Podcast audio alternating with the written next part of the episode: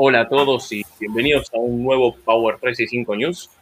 Hola chicos, ¿cómo están hoy? Hola, Nico. Hola, hola a todos. Hola, ¿qué tal?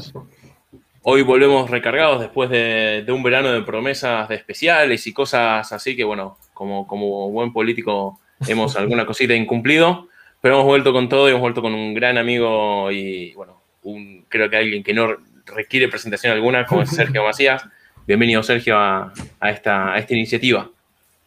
Muchas gracias a todos, sobre todo por la invitación y pues para nada, digo, igual que ustedes, aquí estamos eh, pues tratando siempre, he dicho, compartir lo que nos hace a nosotros crecer también, entonces pues un gustazo estar con ustedes. Muchas gracias. Bueno, perdón, Ale, te, corté. No, no, que sea la, y que no sea la primera, Sergio, que sea la primera de muchas colaboraciones acá. Claro que sí, me van a tener más por aquí, tenlo por seguro. Eh, yo estoy seguro que Sergio no requiere mucha presentación, pero rápidamente para quien no lo tenga en su radar, Sergio es MVP por cuarta vez. ¿Correcto? Correcto. Cuatro veces MVP en Business Applications, MST también. Gran, gran referente eh, para mí en todo lo que es comunidad habla hispana. Mucha presencia y mucha, mucha actividad eh, desarrollada principalmente en México. y bueno, también ahora en, todo la TAM, que, que hablaremos y andaremos un poquito en eso más adelante, ¿no? Correcto, sí, pues muchas gracias Nico por esa presentación. Siempre, digo, tratamos de, mantenernos en bajo perfil, pero pues bueno, muchas gracias por... bueno, pero yo soy así, yo soy así.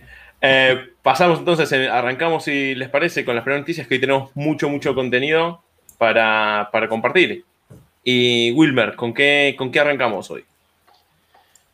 Bueno, arrancamos con una, noticia y empezamos a encontrarnos con noticias referentes al Wave 2 sobre el estatus de algunas funcionalidades, y en este caso la funcionalidad de, que, eh, de tener o visualizar múltiples paneles laterales en una Model Driven App. Y bueno, que esto pues ahora pasa a estar en Public Preview. Y antes eh, se tenía la posibilidad de visualizar un solo panel lateral. Eh, con esta funcionalidad parte del, del Wave 2, ahora podemos visualizar más de uno, múltiples, múltiples paneles. Y además de que cada panel permite, permite pues navegar entre registros como, justo como vemos aquí en la imagen, ¿no? Entonces, eh, esta, si mal no recuerdo, creo que esta, también esta nueva funcionalidad va a estar en la parte de Customer, el, Customer Service Workplace y el Omnichannel, me parece. Sí. Sí, e, esto nace de ahí en realidad, si no me equivoco. Viene, viene un poco... Para lo que eran los, los, paneles de productividad, si mal no recuerdo, en la macro, en la búsqueda de conocimiento. Pero al, final esto tiene un, un, background importante de lo que era el, el antiguo CIF, que yo ya tengo apuntado en varios sitios vamos a ver que no sea muy traumático pasar de, las implementaciones ya existentes en el antiguo CIF, en el 1.0, ahora a esto que parece mucho más sencillo de hacer desde cero, pero veamos cómo será cambiarlo si ya tienes una implementación bastante arraigada de, ese producto anterior. Sí, lo que a mí, a mí me gustó de la, de la noticia es que, claro, al tener ese panel y tiene una API con el que puedes interactuar que quieres poner en el panel, bueno, y te da como, tienes como cierta independencia del otro contexto principal, entonces yo creo que eso le da mucho más flexibilidad, ¿ya? Entonces, bueno, puedes ahí habilitar para temas de multitasking o cosas así. Sí, lo que yo espero que, que, bueno, podamos ver es que esto funcione de alguna forma en, en mobile. Justo tengo un requerimiento donde no lo en mobile no es posible hacer esto de los paneles, pero digo, esperamos que mejore esa interacción para evitar que cuando te mueves de un formulario a otro, eh, te regrese con primer tab, que es justo eso lo que ahorita no hemos podido lograr, que se quede como en sesión el tab en el que estabas previamente antes de irte a un formulario nuevo. Muy bien, y pasemos, si no, si no tenemos más comentarios, pasamos a lo segundo, que, que vuelta, tenemos mucho hoy.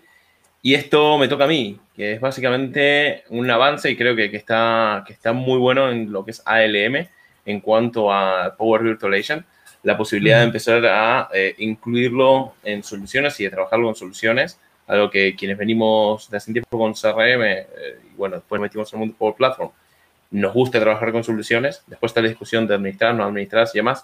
No viene el tema hoy, pero sí la posibilidad de empezar a trabajar Power Virtualization de esta forma, ¿no? Y facilitar un poco este, esta gestión del ciclo de vida de los bots. y esto es algo que ya se encuentra habilitado de forma general, así que ya no hay que, tener miedo para, utilizarlo. No, lo, lo veremos eh, a, lo largo del programa con, con, otra, con otra noticia relacionada, pero está claro que la inversión que están haciendo en bots la quieren, la, quieren tener de vuelta y, y, cada vez nos lo ponen más fácil para, para utilizarlos, incluso con lo que ya vimos en otro programa de cambio de licenciamiento de, para incluir lo que sea más fácil de usar. Así que nada, a, usar bots. Bueno, según entiendo, Nico está ahí para, para Teams, ¿no? Habilitado también para Microsoft Teams. Este tema de... También. Sí, sí, sí.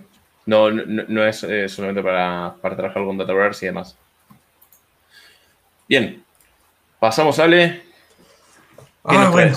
Nada, nada, pues con esta noticia por allá por, por mediados de junio, eh, de julio se anunció ese nuevo programa en que yo podía crear conectores independientes, ¿no? Y, y, bueno, ya ahora lo que están aquí anunciando, bueno, los primeros 15 conectores de publicadores independientes, eh, básicamente este programa es donde yo puedo crear, probar, publicar un, un, conector que finalmente lo que hace es conectarse contra un servicio, una API, una API ya, de, de, alguno de de estos fabricantes, ¿no?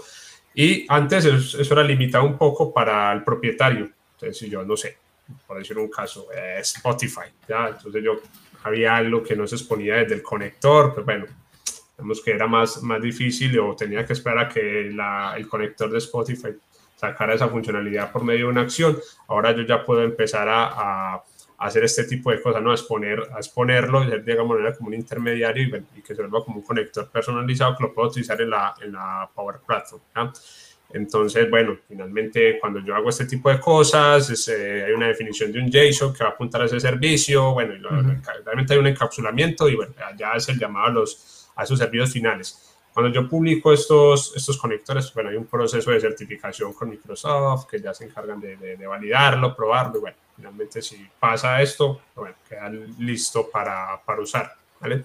Aquí obviamente, aparte de los que hay que están muy enfocados a ciertos tipos, bueno, eh, hacer esto, pues bueno, tiene unas ventajas pues, por la visibilidad que puedes tener como independiente, ¿no? De hacer estas publicaciones tengo entendido que a los MVP les cuenta, ya sabes, Nico y Sergio, ¿no?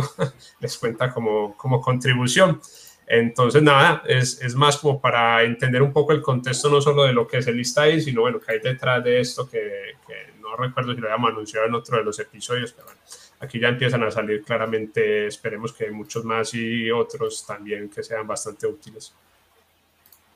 Sí, creo que lo habíamos comentado en algún, en algún news anterior, me parece. Sí, sí, sí, muy eh, contentos de, este enfoque de abrir un poco el juego a, publicadores a independientes, ¿no? Exacto, a, cualquier desarrollador, MVP, empleado de Microsoft, o con lo que dicen ahí, o de la comunidad. O empresa misma, o sea, aquí, vemos que, hay varios que son de, Hitachi, que obviamente eh, tenés en algunos el labor como persona eh, física, pero tenés otros que son de Hitachi Solutions como, como el publisher. Muy bien, seguimos entonces. Y aquí Nacho. Sí, estos son los... La noticia como tal es que los, eh, los componentes de Canvas pueden tener acceso directamente al scope de la propia pero ¿qué, ¿qué, nos quiere decir esto por detrás? Básicamente que las librerías ya están aquí, que hay que utilizarlas para Canvas y al igual que hacemos en, en otros puntos de la programación, poder utilizar todo, todo el scope y no tener que estar pasando por parámetros como antiguamente, datos que, que nos limitan mucho la interacción con, con, el entorno en el, que, en el que estamos trabajando. En unos casos en programación, en este caso dentro de una Canvas App, ya podemos trabajar en paralelo con otros compañeros a, través de componentes o podemos darles más versatilidad, versatilidad y reusabilidad para, para futuro con estos, esta nueva aplicación de, de los componentes. Muy bien. Y Wilmer, ¿qué tenemos de Power BI? Bueno, eh, ahora pasamos un poco a Power BI, pero es la parte de mobile, que ahora eh, soporta lo que es los objetivos o los goals. Eh, esta funcionalidad, el tema de los goals, es una funcionalidad que salió hace unos meses para Power BI Service, pero para la parte de premium. Y no es otra cosa que es un hub centralizado que sirve para medir métricas, objetivos clave de la empresa, eh, y que está obviamente construido directamente sobre, sobre Power BI. Entonces, el concepto de estos objetivos es que permite recopilar métricas empresariales de manera, manera fácil y agregarlas en una vista unificada. Entonces, a partir de ahí ya los equipos pues, pueden medir el progreso respecto a sus, a sus objetivos y pues pueden compartir incluso actualizaciones de los, de, los, de los objetivos con sus compañeros de trabajo. Y lo que tiene que hacer el usuario de Power BI es eh, traer datos a través de múltiples espacios de trabajo eh, de Power BI y crear esos, esos cuadros de mando que, que, llenan el ojo. Entonces, eso que estaba para Power BI Service Premium, pues ahora también está disponible para lo que es la parte de Power BI eh, Mobile. Para, para el mobile. Correcto. Muy, muy bien. Interesante. Y aquí me toca a mí nuevamente, ¿no? Y y es un, un poco este camino de, del, del Citizen Developer, cómo va avanzando y cómo se van incluyendo nuevas fórmulas para PowerFX. En este caso son unas fórmulas que ya estábamos acostumbrados en, en Excel a, trabajar para redondeo, por ejemplo, de los números, redondear para arriba, redondear para abajo, eh, o obtener el, número de, de, la semana. Eh, de vuelta, son fórmulas que quien trabaja con Excel, quien trabaja con Excel un poco más avanzado, le eran muy útiles y, se trabajaba y que ahora ya van a estar disponibles, ya están disponibles para eh, PowerFX, ¿no? PowerFX. No, solo, solo señalar que me hizo bastante gracia, no sé si, si disteis cuenta, que, que, pone que es una de las reglas como nuevo miembro del equipo el desarrollar una de estas funciones. Así que cuanto más contrataciones, mayor flujo de contratación, más, más probabilidades vamos a tener de, más funciones vamos a tener disponibles. Totalmente. ¿Y qué tenemos aquí, Ale? Pues, chicos, esto es algo simple, pero bueno, pero, pero útil. Eh, nada, pues como con esa paridad de tener ya todo el del makes.powerapps, ¿vale? Como digamos, todo lo que sea centralizado, pues ya, ya habilitado acá el, tema de recursos del, del, desarrollador, ya está integrado aquí en esta parte del, del portal. Bueno, que nos encontramos aquí? Nada, identificadores del entorno, el nombre, la organización, eh, y bueno, y hay otros enlaces a la API, a otros puntos ahí como dice de, ejemplo, documentación, fit, etcétera. Entonces ya lo tenemos desde acá. Bueno, siempre en algún momento en nuestro proyecto nos toca ir a ver cuál es la URL de la API o el entorno, yo qué sé, y ahí ya lo tenemos. Perfecto. Algo mucho más fácil para, para acceder.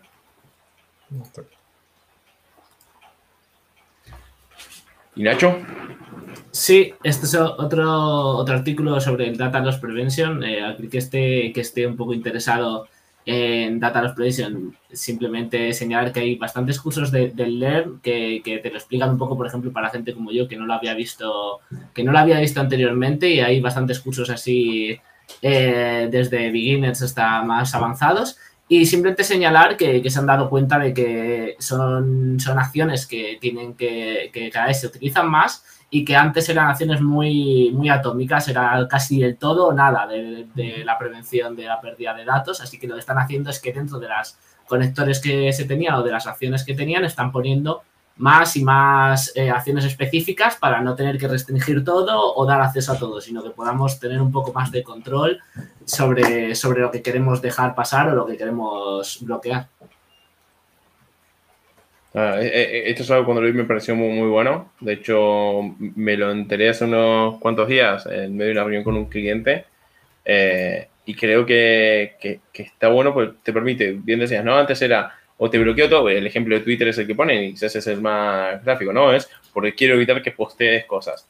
Y está fantástico porque vos limitas ahí, lo pones como un conector de, que no es de negocio, entonces uh -huh. puedes bloquearlo o puedes restringirlo y demás.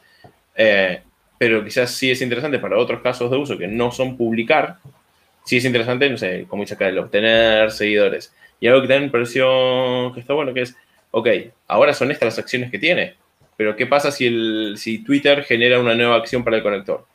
Ok, ¿cuál es el comportamiento estándar que queremos por defecto? Y eso que también te lo permite establecer, eso me pareció muy interesante también porque es un que quizás restringo todo menos esto o qué sé yo, lo que fuera, y cualquier cosa nueva, hasta que yo no lo analice, quizás lo quiero bloquear y después veo si lo quiero habilitar o no cuando, cuando termino de analizarlo.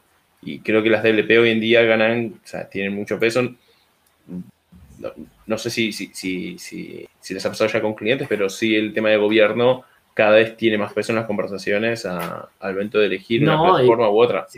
Se está viendo que se está utilizando a través del COE, se está haciendo muchas implementaciones solo de COE para intentar hacer que la gente y el Citizen Developer se desarrolle y, esta parte va totalmente relacionada. Alguien iba a comentar algo, sí. Entre más, obviamente, facilidad le demos a los, a los power users de hacer cosas, pues obviamente tiene mucho más responsabilidades la organización de controlar todo lo, que se puede hacer y ese flujo de información, porque obviamente digo, por un lado es muy sencillo generar eh, apps o contenido y por el otro necesitas controlarlo para que no, no salga de la organización. Claro, totalmente. Totalmente. Muy bueno. Esta, de esta no me, la, no me la sabía, la verdad. Está bastante bueno y de hecho por acción que puedas restringir o no o, permitirlo está muy bien. No, Nico, iba, a decir ahí, no, no, iba a decir ahí que, que es un poco, pues lleva la conversación a, otro nivel, ¿no? Porque, bueno, personalmente no vi algún proyecto generaba frustración porque, bueno, tenías un diseño planteado y llegabas y te salía el departamento de seguridad o algo, conector bloqueado para todos los, los entornos y decías, pero ya, se fue al trasto todo, bueno, vuélvate a pensar algo y esto, pues bueno, la lleva a otro, listo, vamos a sentarnos, vamos a analizar qué acciones sí, qué acciones no. Bueno, yo creo que, que es una muy buena respuesta a esas, por volverlo a decir, a esas frustraciones que no generaba que se bloqueara a nivel del conector. Totalmente. Y quien no, no haya estado todavía jugando mucho con tema de DLPs, eh, me parece que es en los cursos de preparación del PL 600 se tratan bastante bien. Deben ser esos cursos los que viste, Nacho, en, en Learn. Uh, Súper recomendable, ¿eh? para, para, tener una, una, orientación, aunque sea de, de, qué es lo que puede no hacerse.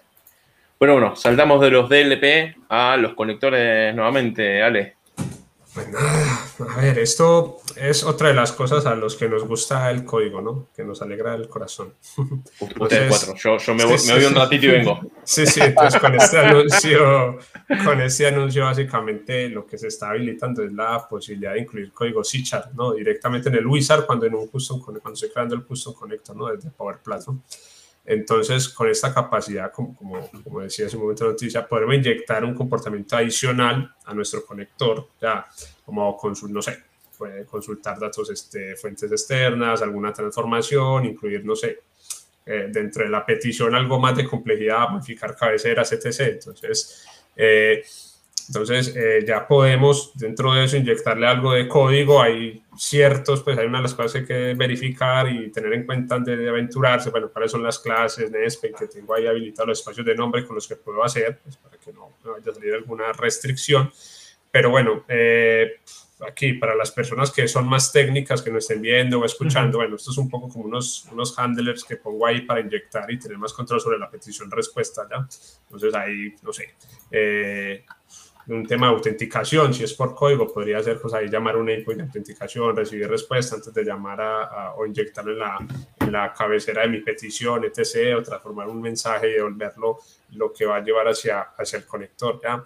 Entonces, eh, importante es cuando se esté configurando, cuando se está configurando este conector, inyectando este comportamiento, hay que definir muy bien a qué operación es, ¿ya? Porque si no se define, digamos que ya eh, va contra todas las operaciones que se, que se expongan a través de ese conector personalizado.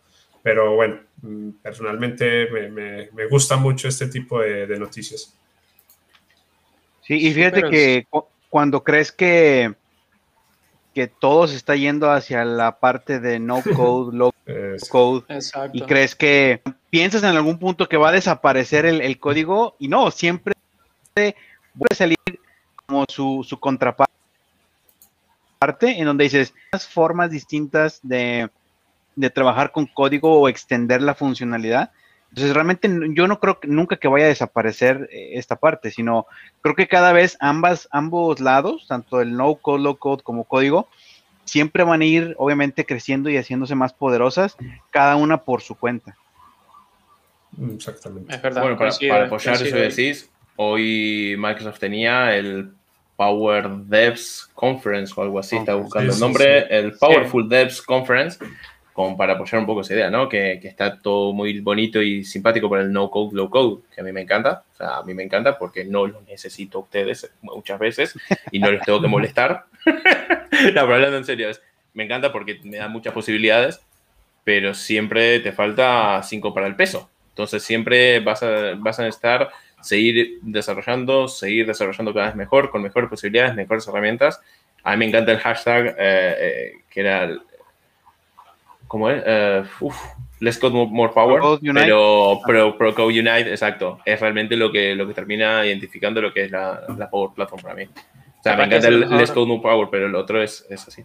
Capaz que se le, se, le, se le, da un poco más de, Sergio, lo que tú decías, no, que hoy en día están como que equilibrados ambos mundos, pero no sé, a lo mejor como que se le da un poco más de marketing desde Microsoft al, parte del low code, al citizen developer, y, y, cuando salen este tipo de noticias es como te quedas como increíble, o sea, todavía no es que todo sea, sea todo, todo low code Correcto. o desde interfaz, sino que también tienes posibilidades de hacer este tipo de cosas con, con código, y esto está, o sea, genial porque entiendo que que podrías hacer automatismos o, u operaciones con el resultado que vos puedas traer, por ejemplo, del API de terceros.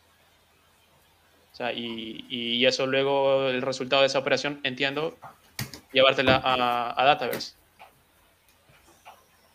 Sí, cada, vez, como dices, este, digo, a lo mejor el lado de código no es algo que marketing lo, haga tan fuerte, pero eso sale, sale tarde o temprano por, por medio de nosotros o por medio de, de algún otro lado, ¿no? al final resulta. Es que yo, creo que la tendencia del mercado y los clientes buscan la no dependencia con desarrolladores, eh, pero IT siempre quiere saber también que, pueden extender y que, hay un soporte más allá de, un lead de interfaz con drag and drop, ¿no? Quiere saber que, es, no me quedo atado a lo que el proveedor, el manufacturer o Microsoft en este caso, me da como herramienta no code, no code, sino que si yo necesito sacar los cañones y necesito poder dar más potencia, lo voy a poder hacer. Con lo cual, sí, la, Microsoft tiene una estrategia muy fuerte de posicionar la plataforma como no code, low code. De vuelta, es también lo que los clientes y clientes enterprise están buscando, pero también necesitan esta tranquilidad, saber que se puede desarrollar y, creo que eso es, es, lo que le da tanta gracia a la Power Platform. Correcto. Avanzamos un poco en, los temas. Wilmer, ¿qué más tenemos en public, public Preview? Un tema importante, lo que vimos recién, este del código está en preview público, con lo cual, por más que está muy bonito, estimados, evitémoslo en producción. Hay que, controlarse, hay que controlarse. Pero podemos ah, Nico, tenemos, tenemos otra noticia de que también en Public Preview, esto también creo que, si mal no recuerdo, lo, lo, mencionamos en otro news anterior, y también parte del Wave 2, eh, esta funcionalidad que es el tema de las notificaciones en las Model Driven, eh, que me parece también de las, creo que de las mejores funcionalidades que en, los últimos, últimos meses ha salido para, para, las Model Driven. Esto solo a modo recordatorio, que si mal no recuerdo también creo que es a nivel de API o Power Automate que tú puedes generar la, la, notificación en la tabla de, para la redundancia, en la tabla de notificaciones y eso pues se te muestra ahí en la, en la campanita, ¿no? Que me imagino después en algún momento, en algún otro release, ya no vas a necesitar de, de Power Automate, imagino, para poder, para poder hacerlo. Tampoco duele mucho Power Automate. Yo no quiero que se caiga ninguna zona esta pregunta, así que no es un poco al aire, pero estoy seguro que, ustedes trabajan con Dynamics desde versiones anteriores a la mía, que cuando yo empecé, pero yo cuando yo empecé con 2013, ya querer algo así era cosa de prácticamente todos los proyectos. O sea, cuando empecé en junio de 2014 a trabajar con Dynamics, tener esta funcionalidad era como, ¿y no te lo da el CRM? La, la respuesta de todos los clientes. O sea, siete años esperándola, y al menos yo. De vuelta, no quiero que se caiga ninguna, ninguna sota por ahí, pero, pero creo que es algo que era muy, muy esperado. Mira, Nico, que todo eso fue como gradualmente, porque también hace, hace, un tiempo cuando hicieron, la cuando hicieron el anuncio de las notificaciones push, ¿no? que, pero que era para la parte móvil, dispositivo, y uno era, pero ¿por qué? ¿Por qué solo móvil? No, es lo que uno se preguntaba y por qué me funciona para la, la, aplicación del lado móvil y no me la sacaron para, para lo web y, ese tipo de cosas, pero bueno, entonces después te decía, no, que con JavaScript puedes colocar notificaciones globales, pero, no, Pero, pero no era lo mismo, ¿no? Y aquí cuando uno ya ve esto que tiene, que ya son notificaciones contextuales, que le puedes poner inclusive iconos, mira, que inclusive nos parece a estas cosas que las diriges a un usuario. Y me dice, ah, sí, sí, esto se ve súper, súper bien y bueno, creo que sí. va a volver de, de, uso requerido en los proyectos. Dale, Sergio. Sí, y digo, perdón ahí la interrupción, pero creo que lo que dice Nico también estaba muy, muy esperado es el poder taguear o etiquetar a usuarios dentro de los, de los comentarios. Que dices, oye, tienes toda la infraestructura de Teams o antes era Skype y, tienes Jammer y tienes, ¿por qué no podíamos hacerlo, no? Porque hasta ahorita Digo, lo importante es que ya llegó, ya eh, no recuerdo, creo que todavía no está en public preview esa parte, pero pues bueno, ya, ya está anunciada y, y entonces pues es, es, es pues, interesante también ver esa parte. Y pasamos, Nacho. Sí, esto es lo que comentábamos un poco eh, anteriormente al final están dando mucho, mucho bombo a, Power Virtual Agent y aquí lo que, lo que nos presentan es el public preview de, cómo reutilizar o, cómo encapsular eh, bots que ya se han desarrollado con el, con el framework de, Microsoft y directamente podamos encapsularlos y utilizarlos como un bot de Power Virtual Agent. Lo que nos va a ayudar es a, a juntar esas, esas dos comunidades del desarrollo y de y un poco más de customización para que directamente sobre cosas, sobre bots que ya tengamos desarrollados, podamos ponerle el disfraz de Power Virtual Agent y podamos utilizarlos pues en, en todos sitios, en Teams, en, Flow, donde, donde, donde los vayamos a, utilizar. Este trata también de lo que hablamos, ¿no? De, qué bonito y qué fácil es ser un bot, pero qué pasa si, si necesito más potencia con el bot framework, ¿no?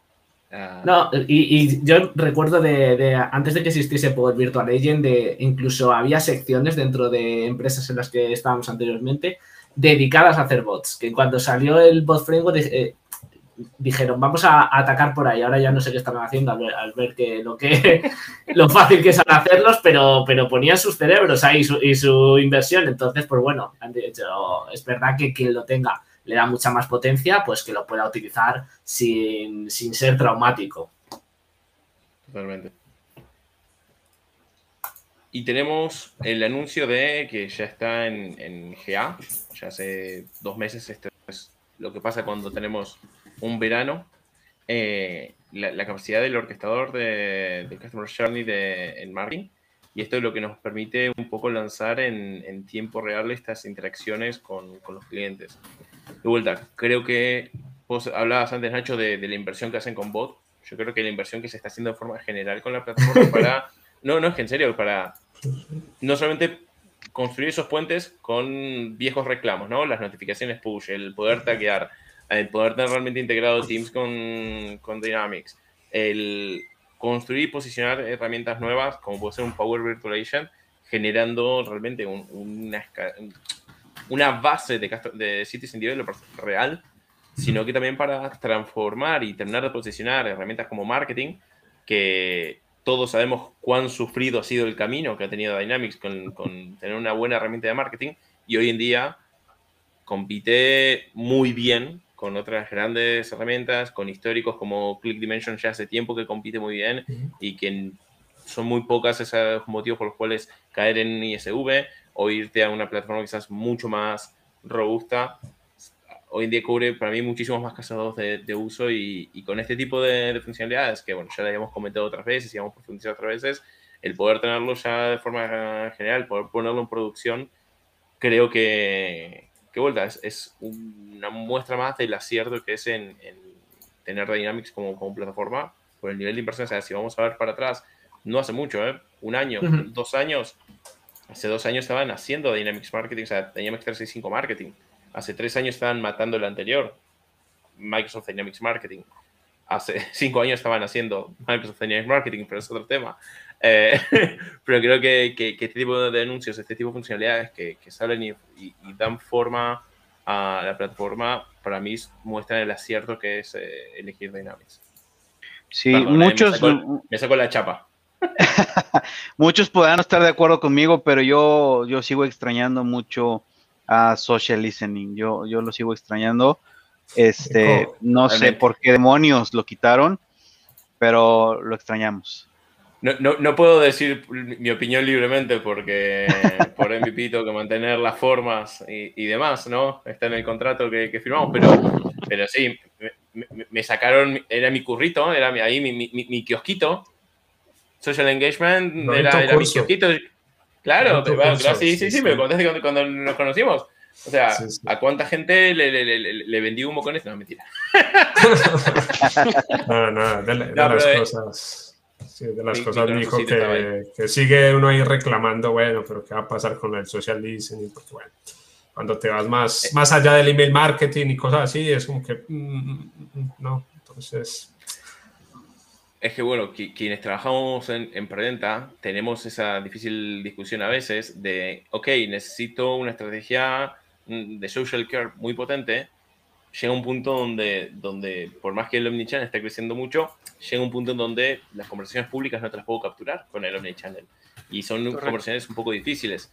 Y desde el lado de marketing, lo que tiene marketing, de social marketing, es demasiado escaso. No hacemos una lectura para saber el posicionamiento, cómo viene un retorno de la inversión con el social ROI, si se quiere. Eh, ese tipo de, casos de uso, seamos honestos, tampoco es que nos los cruzamos en, todas las, en todos los clientes ni todas las conversaciones. También hay que ser honestos. Si hay Microsoft vendiendo, pone la inversión en donde ve eh, su propio retorno. Pero sí, pero sí es cierto que, ese tipo de casos hoy en día no los podemos cubrir. pero bueno, siempre existe un ISV amigo. Sí, no, el punto, Nico, ahí tú lo dices más, está obviamente en preventa. Es que muchas veces un cliente cuando entra uno a revisar, bueno, qué buscan, qué buscan y encuentra que quieren ese pack completo, ve como pequeñas cosas, lo desposiciona y bueno, es ahí muchas veces ir con una solución heterogénea de, para todo el equipo de marketing. Buscar es una herramienta integral, pero bueno. Sí, y, tenés lamentablemente enfrente nuestro competidor más grande que justamente en eso es fuerte. Entonces es como. Lo, que a mí lo único que me molesta, y perdón, eh, ya cambiamos de tema porque nos estamos yendo, yendo de, la discusión. Lo único que me molesta es cuando me quieren comparar un Hootsuite o un HubSpot con Dynamics. No, yo entiendo que tenés cosas de, marketing quizás más, social, más chulas, más bonitas. No me compares, no me hagas esas comparaciones. Me, duele, me duele, me duelen, pero bueno. Se te cae el alma. Las discusiones. Sí, sí, sí, me toca, me toca el orgullo. Nacho, ¿qué tenemos aquí? Pues más cosas para, para el ALM, en este caso la, la capacidad de de soportar el Connection Reference y, qué punto importante, porque sobre todo vemos que, en, las implementaciones, en los grandes proyectos donde la LM está muy arraigado, son proyectos muy seguros, donde el cliente decide asegurar antes que arriesgar. Entonces estamos teniendo en muchos proyectos el problema de, meter pues en el, dentro de la LM, pues ya sean las Canvas App Power Automate y, al final muchos de los problemas venían por, por, las connection references. En este caso ya al poder incluirlo tanto por Power, eh, Power Platform Build Tools, eh, imagino ya como, como por API, pues bueno, vamos a, darnos juego y a poder buscar esas soluciones que quizá teníamos que tirar por código y simplemente por la deuda que teníamos con, con el despliegue y con, con el despliegue continuo. Está muy bien. Sí, sigue, evolucionando el LM y, siempre es algo bueno. Eh, Nacho, te toca de vuelta. Bueno, esto es el gorrito de, de Field Service y bueno, para todos los que los que quieran descubrir la nueva la nueva aplicación móvil, eh, se ha hecho mucha inversión. Aquí los que los que hemos trabajado con Resco sabemos de, de cómo fue el cambio, de lo que se vivió allí dentro. Y, hay, que, hay que devolver el, uso de, esta aplicación, otra Model Driven App más adecuada. Y bueno, aquí hay un pequeño curso para, los how-to de, las cosas más básicas, de ciclo de vida de una orden de trabajo y bueno, para, que aprendamos a utilizarlo y cambiemos ya ese antiguo resco de que era el antiguo Field Service Mobile. Entiendo que, el resto no tenemos mucha alternativa. Sí, claro. Sí, pero... Claro. Entiendo que la, la, de Xamarin, que es la otra, la basada en Xamarin, que es la de Field Service Mobile, que está, esa de Preca, ya está esta que es como basada en interfaz unificada igual, ¿no? Y ya es la, el entrenamiento, ¿vale? Sí, sí. Yo lo único que voy a extrañar de, de Resco son los Woodford. No me refiero a la aplicación, sino a los whiskies. Sí. Eh, entiendo, entiendo también que eh. esta nueva ya resuelve mejor los temas de offline, ¿no? sí, sí, sí, ya, ya lo tiene. Personalmente creo que, el manejo de, errores de sincronización que, se tenía con la aplicación de, basada en Xamarin, porque es como hablar de Voldemort, palabra prohibida de decir Resco. Sí. Eh, me parece que el manejo de conflictos de sincronización está muy, muy bien resuelto en, aquella aplicación y todavía solo va a terminar de, pulir, por más que ya también lo incluye la, nueva, la nueva aplicación basada en Power Platform. A mí esto es lo que me encanta y soy coleccionista de todas las guías de Ineday. me encantan, me parece que están, están... De hecho, alguna vez hemos cursado un correo con Sergio sobre enlaces de, de los Ineday. Eh, Ale, última noticia de la jornada, ¿qué tenemos? Vale, última, pero no menos importante, ¿vale? No, mentiras, ya con este tema de, en el COE ya eh, han incluido unos nuevos componentes que se han agregado para, para ayudar a los administradores básicamente a simplificar y automatizar cómo hacer esa estrategia de gestión de entornos. Entonces, lo que se, se incluye aquí es como un asistente, algo así, para gestión de solicitudes, donde, bueno, como vemos ahí, tú puedes crear una nueva solicitud de creación de entorno, eh, después de que se crea la solicitud, tienes un panel para revisar, aprobar, automatismos que una vez que se apruebe, aprovisiones en torno de acuerdo a toda la información que se solicita. O sea, el asistente te pide nombre, qué idioma quieres, en qué moneda, bla, bla, bla, qué aplicaciones, o sea, te pide todo como un asistente para que des una petición ya completa. Mira, ves ahí qué conectores vas a usar, etcétera, por temas también de políticas. Y bueno, y detrás también de eso hay notificaciones que se van enviando tanto el que aprueba como el que hizo la solicitud, si, bueno, si se rechazó, si expiró, y, y es lo que tenemos aquí, ya, un entorno como más unificado entre todo lo que es ese centro de excelencia para la gestión de entornos. Perfecto me gusta a mí todo lo del, lo del COE, me parece que, está súper, súper bonito. Bueno, pasamos, sección de eventos. Sergio, contanos un poco, un poco qué es esto del Business Application Latent Submit. Por más que ah, ya ha sido parte de, alguna, de, algún news, pero bueno, te tenemos aquí, así que aprovechamos. Gracias. Bueno, realmente este evento, tengo que ser sincero, y nace de la inspiración, pues obviamente de, otros, de otros MVPs que en otras partes del globo han organizado eventos y, siempre en lo personal he tratado de impulsar pues el conocimiento, el, todo lo que esté relacionado con aprender en la TAM.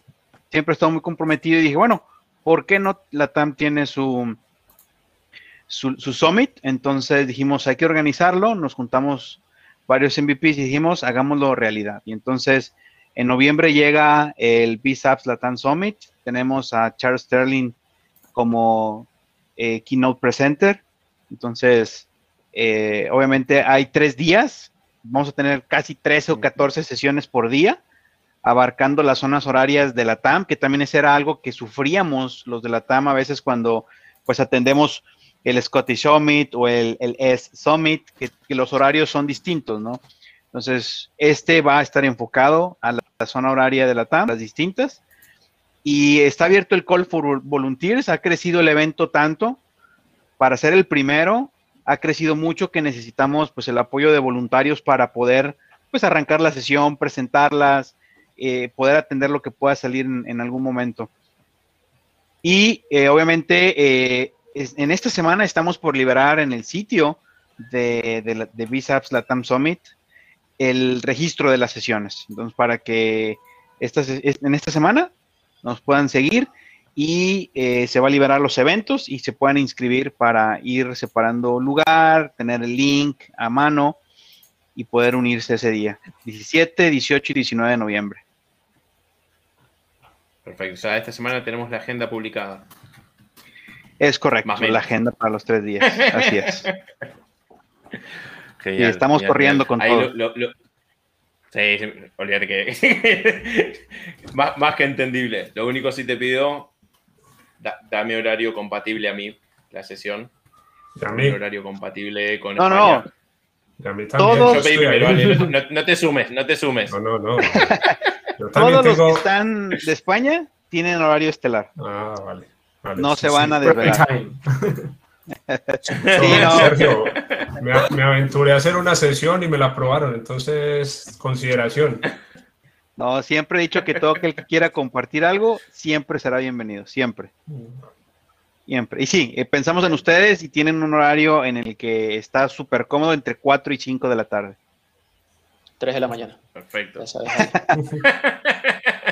Con un cafecito. Genial. Bueno, a anotarse entonces la- cuando empiece el registro y recomendación sumarse como voluntarios. Yo ahí eh, empujaremos desde Power 35 News para, dar mayor difusión a esto porque creemos, o sea, personalmente creo que, sumarse como voluntario a este tipo de eventos suma mucho, suma mucho. Eh, y bueno, es una forma más de, colaborar con la comunidad. No siempre uno tiene que estar eh, dando una sesión, a veces uno ayudando desde atrás ayuda igual. Y bueno, siempre, siempre es bienvenido. Sí, y sobre todo que va a estar disponible para portugués, español, inglés. Y tenemos eh, como cuatro o cinco sesiones donde pues compañeras van a hablarnos de cómo han triunfado en este mundo de TI, donde pues últimamente sabemos que el número de, de hombres es mucho más grande, pero ellas han sabido salir adelante y nos van a compartir incluso iniciativas de, de mujeres para, pues igual, crecer la comunidad en Latinoamérica a nivel este, de- del sector de, de mujeres. femenino. Entonces, es correcto. Está, está buenísimo eso. Bien, bueno, seguiremos igualmente. Quedan 63 días para, para el Business Application Latam Summit, con lo cual estoy seguro que volverá a ser noticia en, en el Power 365 News y las recordaremos una semanita, dos semanitas antes eh, para el registro. Excelente, muchas gracias por eso. dice- Por favor. Esta- es- la idea de esta iniciativa es ap- ay- ayudar y apoyar a otras iniciativas. Saltamos de un summit a otro y lo hacemos rápido. Tenemos el Scottish Summit que tiene el Call for Speakers. Ya pasó el Call for Volunteers. Ahora está el Call for Speakers abierto. Está, si mal no recuerdo, hasta finales de octubre, hasta el 31 de octubre. Con lo cual vamos a buscar acá para no, no mentir. Si hasta el 31 de octubre eh, es un- ya es un clásico este, este evento y bueno, también promete mucho. Si no llegaron a tiempo a postular para, para el BIS Latam, eh, bueno, aquí tienen otra oportunidad más y un, un, un- un summit más para sumar a la agenda. Para esto falta un poquito más, 100 días más que para, para el de Latam. Genial, porque ese es ¿Qué mi otro evento tenemos, Wilman? Tenemos el Customer Self-Service Bootcamp, que pues se van a ver un montón de, de cosas relacionadas con PBA también, con Power Portal, Power Apps Portals. Y también pues esto trae sesiones eh, incluso que son para nivel beginner, begue- nivel intermedio y también pues a nivel avanzado. Y esto ya está a, a puerta del horno. Esto ya está a nueve días de empezar.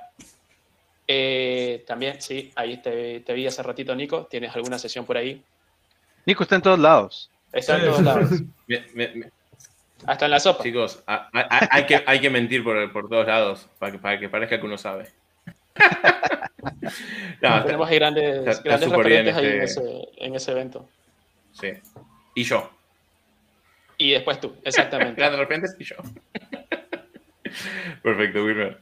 Y tenemos también otro, otro summit. ¿Cómo estamos con, lo- con los summits y con los eventos? Se nota Así que es. pasó el verano, Nacho, ¿no? Sí, este es, eh, se compone de tres tracks eh, en distintos niveles y distintas, y, y distintas tipologías. Y, y nada, lo tenemos ya a la vuelta de la esquina. Esto es como la serie de, de, de summits que se hicieron antes de, de vacaciones. Y simplemente señalar que han sido bastante atrevidos llamándole Dataverse Summit, que no tengan que, que renombrar esto de aquí a un año. Pero bueno, mientras, mientras les dure el evento, pues allí estaremos. Bueno, que justo cuando le cambiaron el nombre, había planificado un CDS Saturday. Y por suerte tuvieron tiempo para cambiarle el nombre. No, me acuerdo, me acuerdo. Sí. Y tenemos uno más. Último, último evento de la jornada, ¿no, no vale? Sí, sí, lo mencionaba también Wilmer hace un momento con el Customer, eh, el de Customer Service eh, Bootcamp, pues con este también tienen ahí casi que ese es viernes y sábado el tema de Power Portals, ¿no? Entonces hay sesiones bastante interesantes para todos los que quieren aventurarse desde lo básico hasta lo más avanzado con todo lo que es Power Portals. ¿no? ahí está la agenda, hay sesiones, como decía, de todos los sabores, colores, y bueno, yo soy uno de los que personalmente ahí estaré viéndome una que otra. Perfecto. Pasamos a temas de comunidad. Wilmer. Seguimos un poquito a la mano con, con portales. Eh, este señor, que lo, queremos, lo traemos hoy a mención y queremos mostrar el trabajo que está haciendo y que está aportando a la comunidad, obviamente, es Brian Knight de Pragmatic Works. Eh, Pragmatic Works tiene su canal en YouTube, tiene un montón de videos de todo, no solo de portals, ¿vale? Eh, pero me parece interesante mencionar la serie de videos que creo que son 10, 11 videos, me parece, de, de portals como para beginners, ¿no? Cuando quieres empezar ya no solamente la configuración, que también te lo muestra en los primeros videos, sino también cuando ya quieres empezar a meter eh, código de JavaScript, cuando quieres empezar a extender un poco más la parte de portales con, con código, ¿no? Eso también, pues, eh, está bueno y también te lo, te lo va mostrando. Y me pareció súper, súper eh, interesante y súper bueno esta, esta pequeña serie de videos y pues lo quería, lo quería traer acá a mención. Ah, muy, bien. Muy bien. Portals es algo que, comentábamos antes, está cada vez más, más requerido, ¿no? Más conversado con los clientes y bueno, siempre es, es bueno conocer un poco más. Eh, saltamos a otro, perdón que he dejado de compartir, pero lo tengo en otro browser con otro, otro usuario, pero para comentar y, compartir, eh, sí, esto es un poco de, no, vamos a decir autobombo, pero sí publicidad. Eh, esta es una, aplicación que, ya está en subida a GitHub. Estaré compartiendo luego bien los enlaces de descarga. Es la versión, si se quiere, 1.0 de la aplicación que nos permite, o que a partir de, este, esta emisión, que nos va a permitir gestionar y, administrar mejor y planificar todo lo que es eh, eventos de este tipo o iniciativas de este tipo, en donde son shows, programas, eh, en donde tenemos contenido, donde hay que planificarlo, cada, cada contenido tiene un tema principal que puede tener múltiples temas secundarios, en donde el contenido de un episodio se puede dar en distintos formatos, de debate, de presentación, de demo, etcétera, en donde un programa puede tener distintos tipos de bloques, como puede ser noticias, comunidad, eventos, tips. Eh, en este caso vamos a tener hoy un rápido comentario sobre el Web 2, sobre las release notes.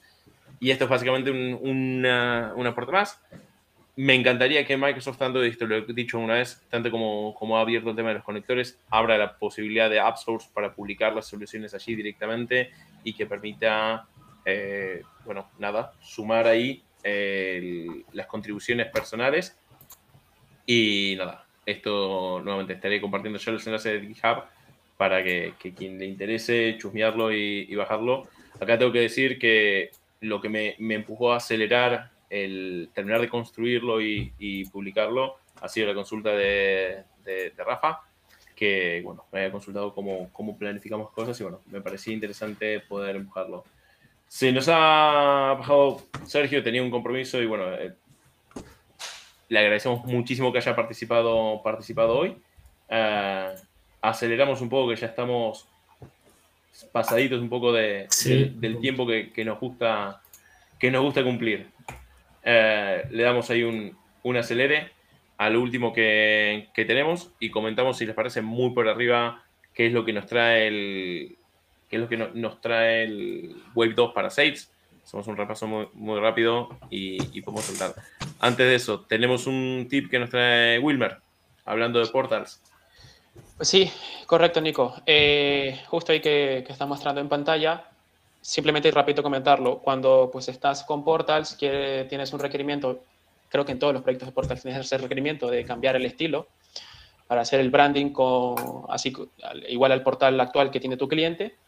Esto te viene muy bien de la mano, ¿vale? Este sitio que es Bootstrap Live Customizer, pues eh, ya te, tiene, te trae plantillas eh, predeterminadas y puedes utilizar estas plantillas, cambiar colores en ciertos aspectos como los botones, los tabs, los links y demás, formularios. Y una vez que tienes esto más o menos con el branding ya de tu, de, tu cliente, esto tú ya lo puedes exportar. Puedes hacer un download del, del fichero, ¿vale? que lo tienes ahí arriba a la derecha y eh, lo que haces es reemplazar el control C, control V en el, en el theme.cs del, del portal, ¿vale? no sin antes hacer un backup primero, por si acaso. Eh, a, mí, me gustaba más la, forma anterior, que uno iba a la nota y reemplazaba el archivo. Era un poco más, manual, pero, pero era más fácil de para hacer el backup del archivo.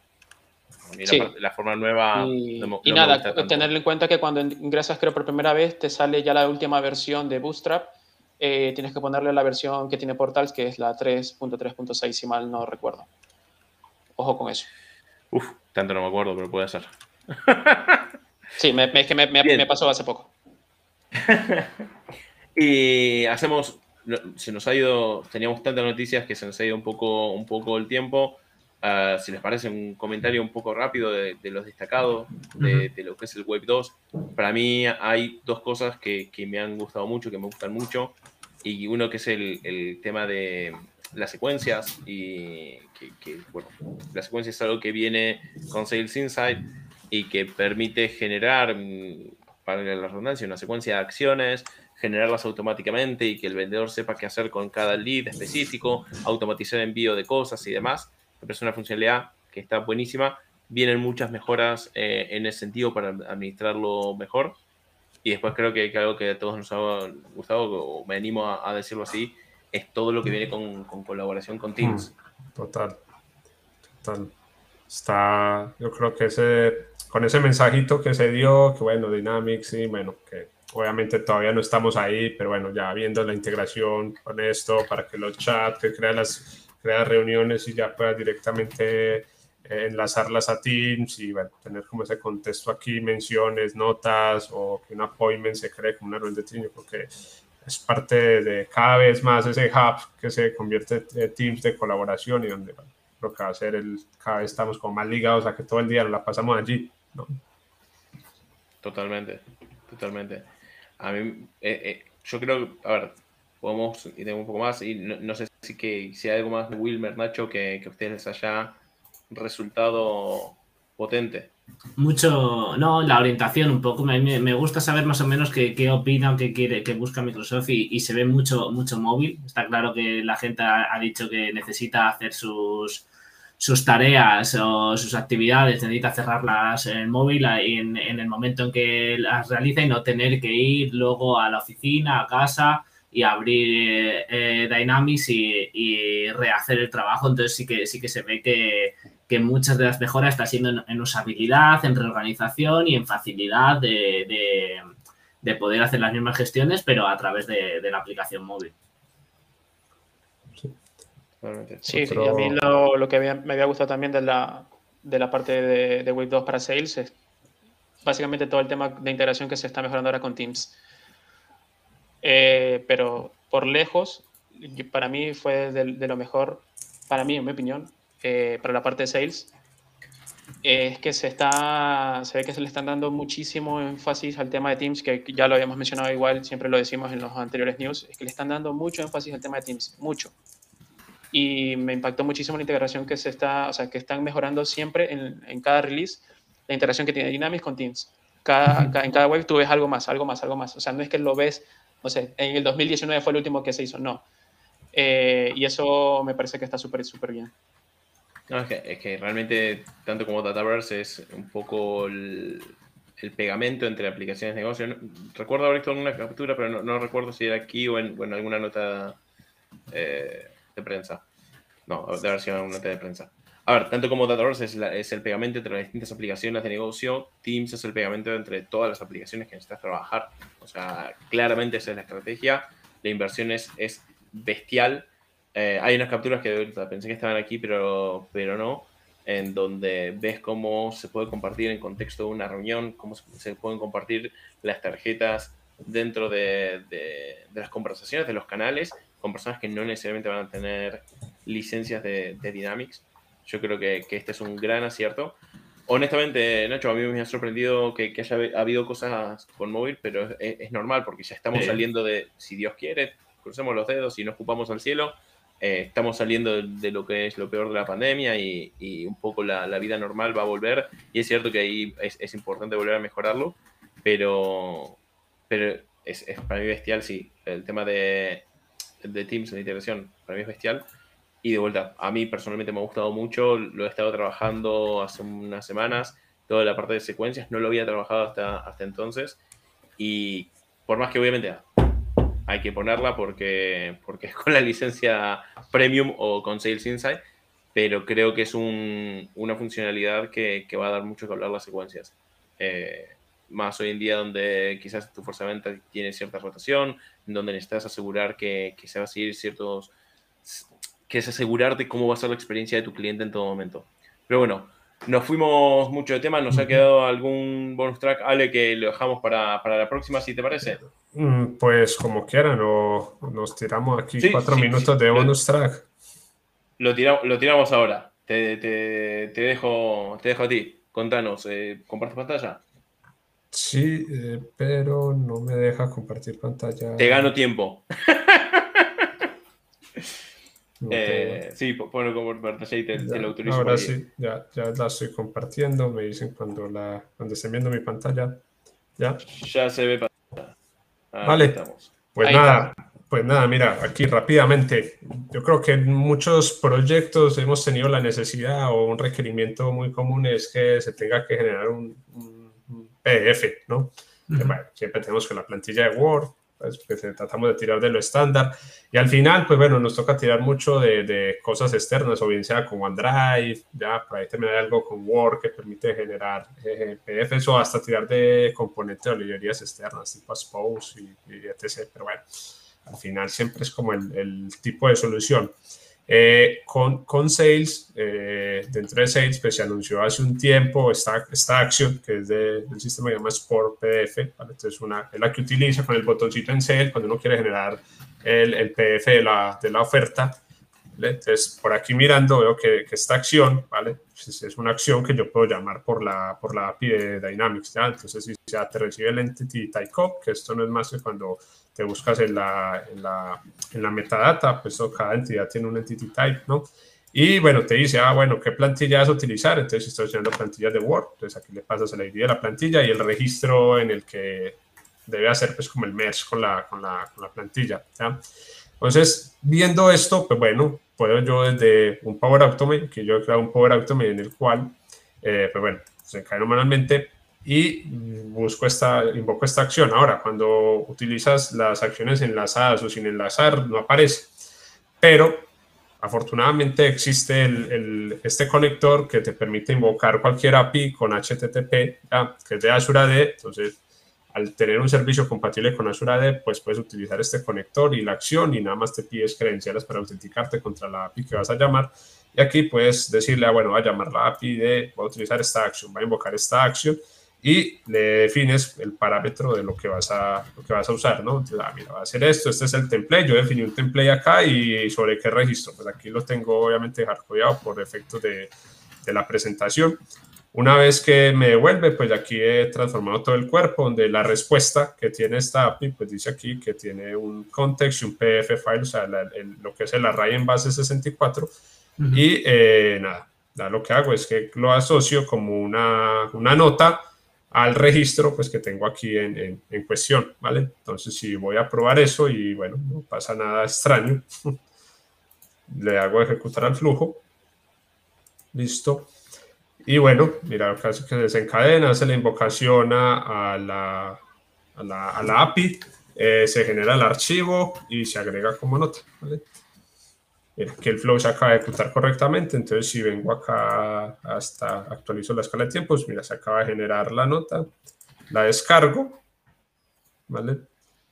Y me vengo aquí a las descargas, aquí, y tenemos nuestro PDF, ¿ya? Con la información, que en este caso era el evento 1, la fecha, la duración, que es básicamente el contexto de, de este registro, el TLF. Pero era muy básico, pero me pareció una funcionalidad súper interesante para compartir. Esto está en sale, no obstante aquí lo estoy probando en un entorno que es, que es Power Platform, pues no tiene aquí ninguna de las apps, es decir, que es una acción del sistema y que bueno, por, por la API se puede llamar.